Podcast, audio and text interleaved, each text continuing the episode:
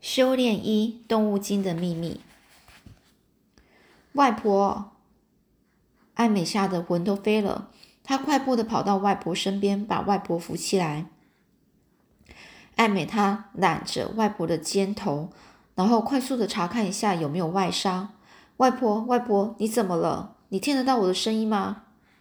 外婆慢慢醒来了。艾美，你离开不久，我忽然就觉得不太舒服。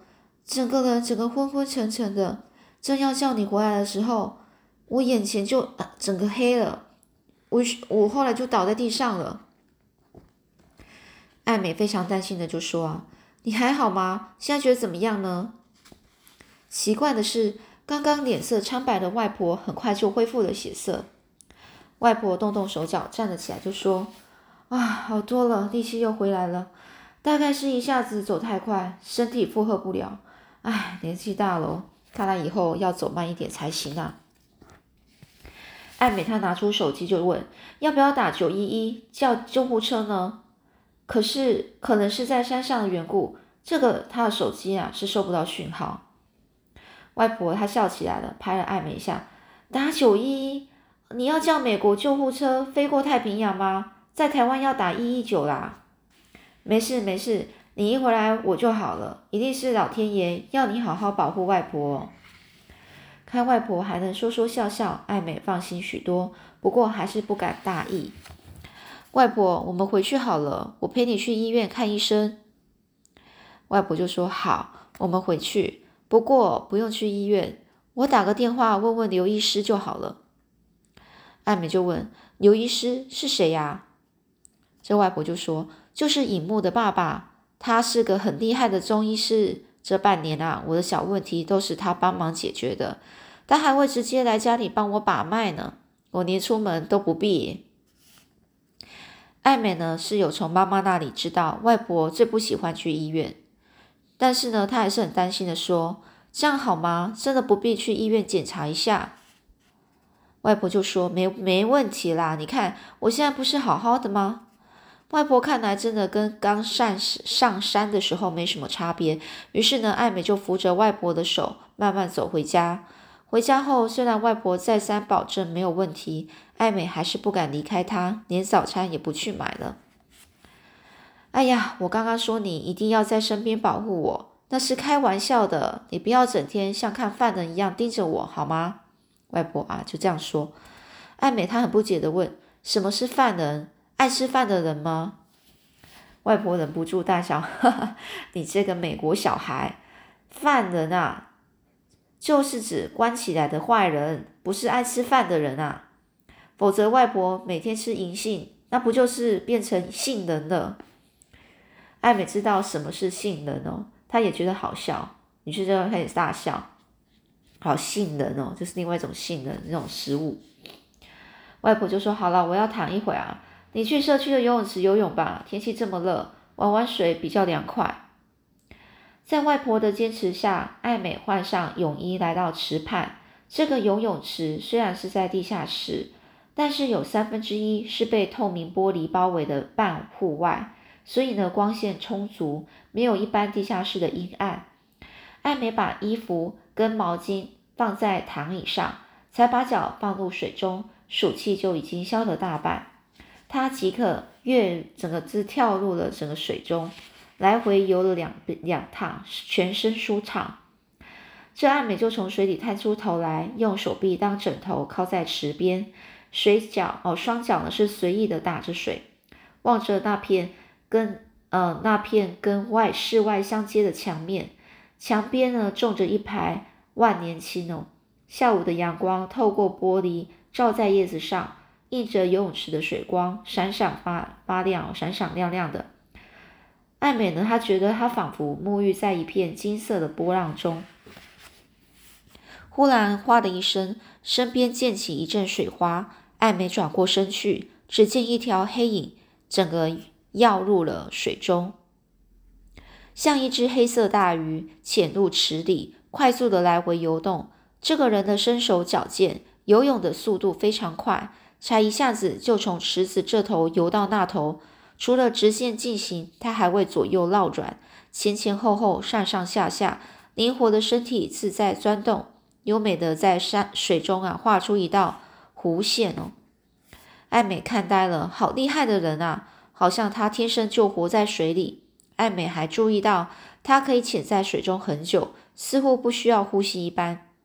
让人游了一会儿，钻出水面，摘下墨镜，甩甩头发。原来他就是艾美在早上店早餐店撞到的男孩。男孩刚好望向这边，看到艾美在池里，愣了一下，又潜入水中朝艾美游来。艾美有点紧张，这个男孩是特地过来找他的吗？还是只是凑巧呢？他会来责备、责问自己为什么撞到他吗？这当艾美还来不及细想，男孩已经从他身边冒出头来。男孩是咧着嘴，黝黑的脸上闪着快乐的光芒。哎，好巧，又见面了。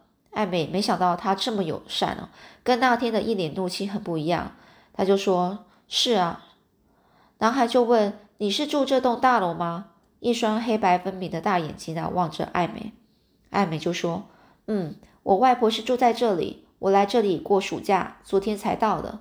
这男孩就说：“难怪啊，昨天会在早餐店碰到你。”艾美就开始脸红，说：“昨天真对不起，我低头数钱没看到你。”这男孩就笑着说：“没关系，昨天是我态度不好，我才刚在才该说要对不起。”艾美注意到这个男生的左边脸颊上有个很深的酒窝。艾美就问：“你是住这里吗？”然后呢？这一个人就说啊，我大伯住这里，他常邀我来他们家玩。艾美就说，我刚刚看你游泳，你游得很棒诶。男孩看着这个艾美就说，谢谢，要不要一起游过去呢？艾美的眼睛闪着光哦，好啊。这两人同时吸了一口气，然后潜入水里。艾美奋力往往前滑，她从四岁开始学游泳，爸爸老是说他像一条鱼。男孩在他身边不疾不徐地跟他并肩前进。艾美从眼角看他一眼，忽然在水里翻个大跟斗，朝反方向游去。男孩愣了一下，也很快地转换姿势，跟了上来。不一会儿，两人游回池边，把头伸出水面，相视而笑。男孩说：“你，你也是游得很棒诶。”艾美很高兴地说：“谢谢，我们来比赛，看谁先摸到池底。”好啊，哦，这男孩就这样回答。艾美呢，双手啊伸直向下，双脚用力打水，往池底踢去。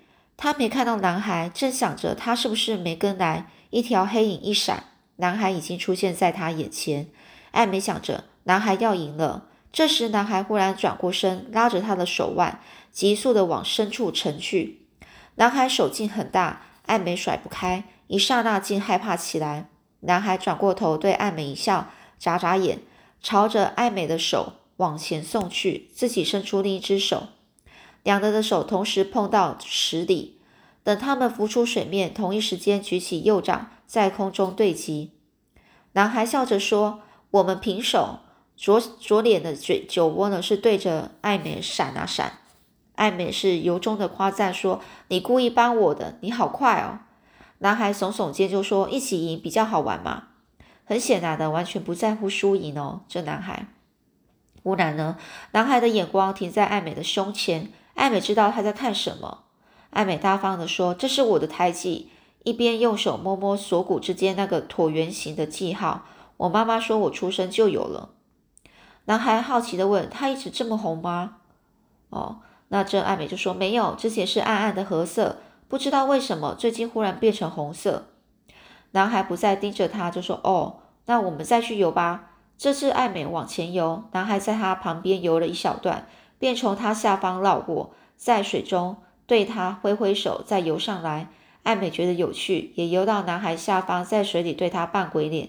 两个人就这样一上一下，在水里绕着嬉戏。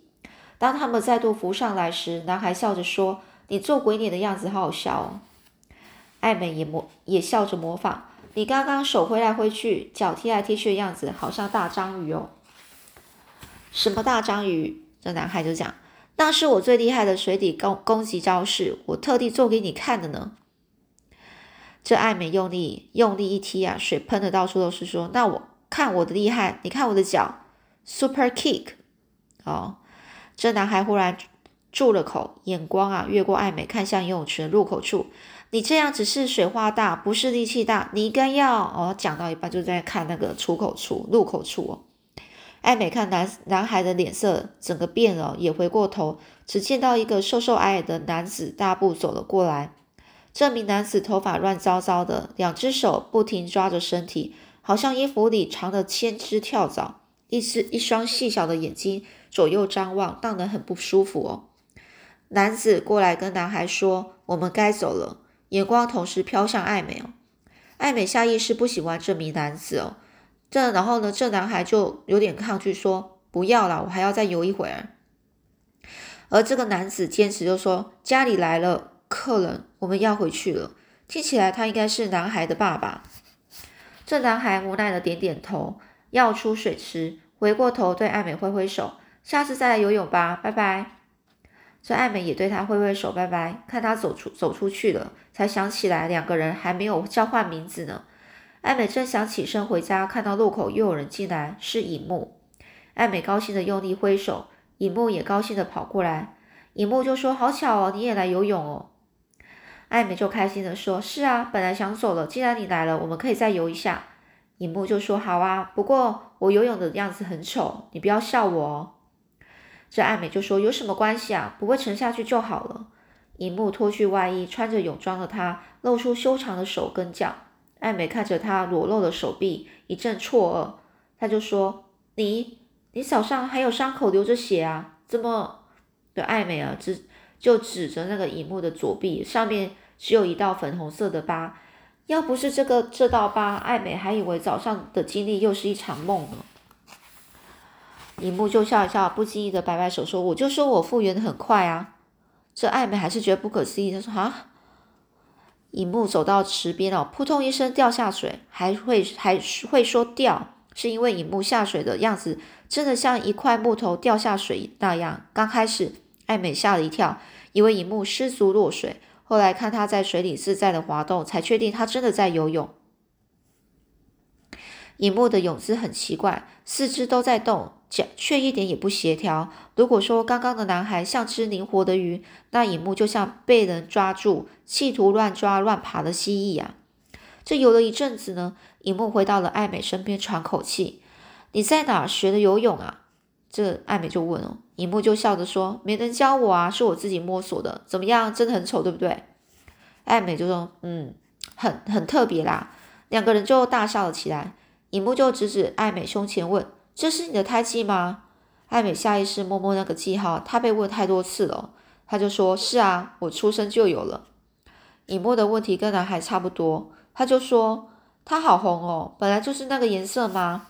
艾美就说：“其实它一直是褐色的，不知道为什么半年前开始变变就变成慢慢变成红色。”尹木就问：“会痛吗？”那艾美就说：“不会，不然医生早就把它挖掉了。”还是跟女孩聊自己的身体啊，比较自在。艾美就这样说，就在这边想哦。然后呢，艾美就说：“不过我觉得有点奇怪。”尹木就好奇的问：“怎么说啊？”那艾美就说：“这个胎记里好像有东西在流动，我不会形容，诶，有点像河水那样。虽然我看不见胎记里的东西，我却感觉得到。”那这个尹木就说：“那应该就是血液吧？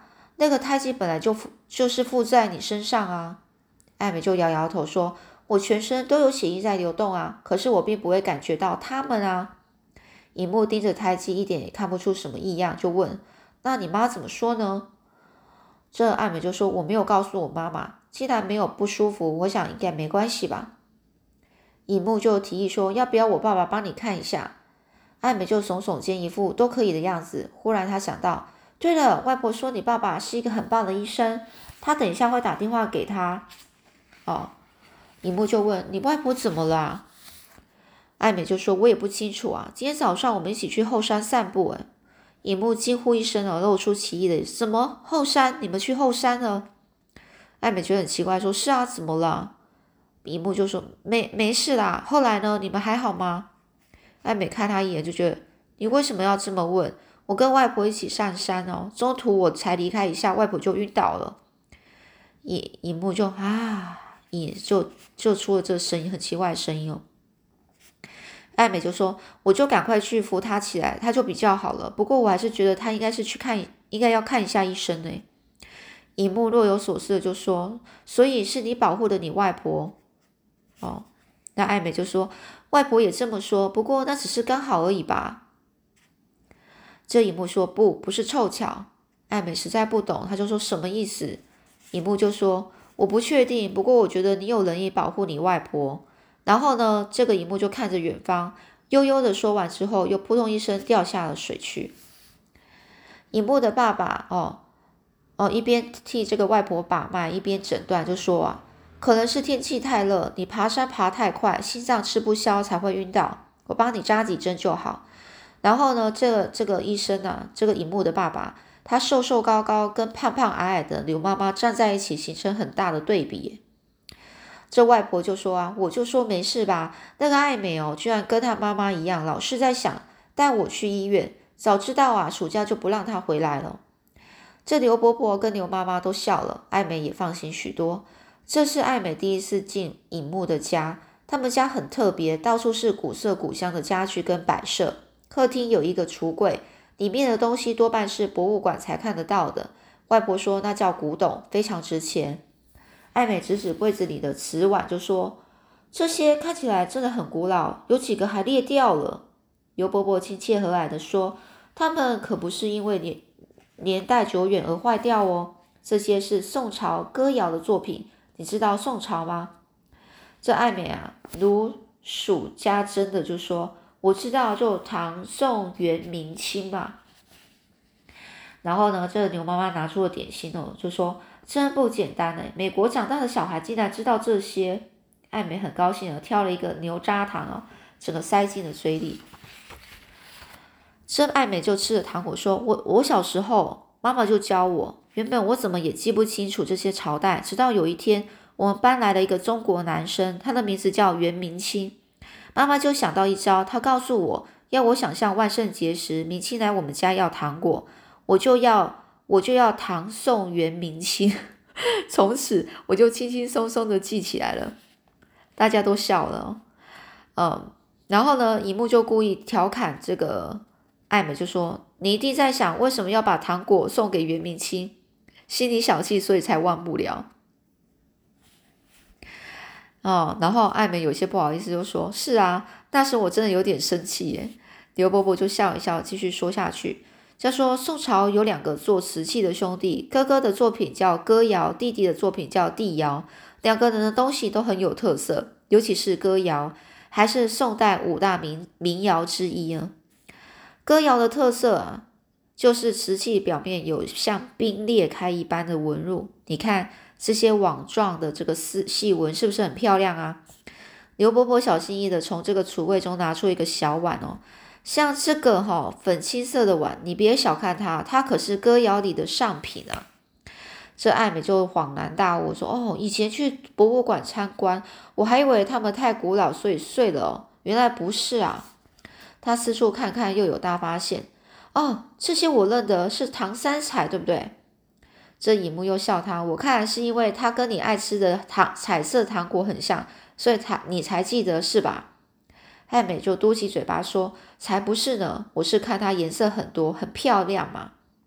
唐代的这个陶器釉色很多，有浅黄、深黄、浅绿、深色、深绿，还有蓝色、红色、紫色、暗咖啡色等。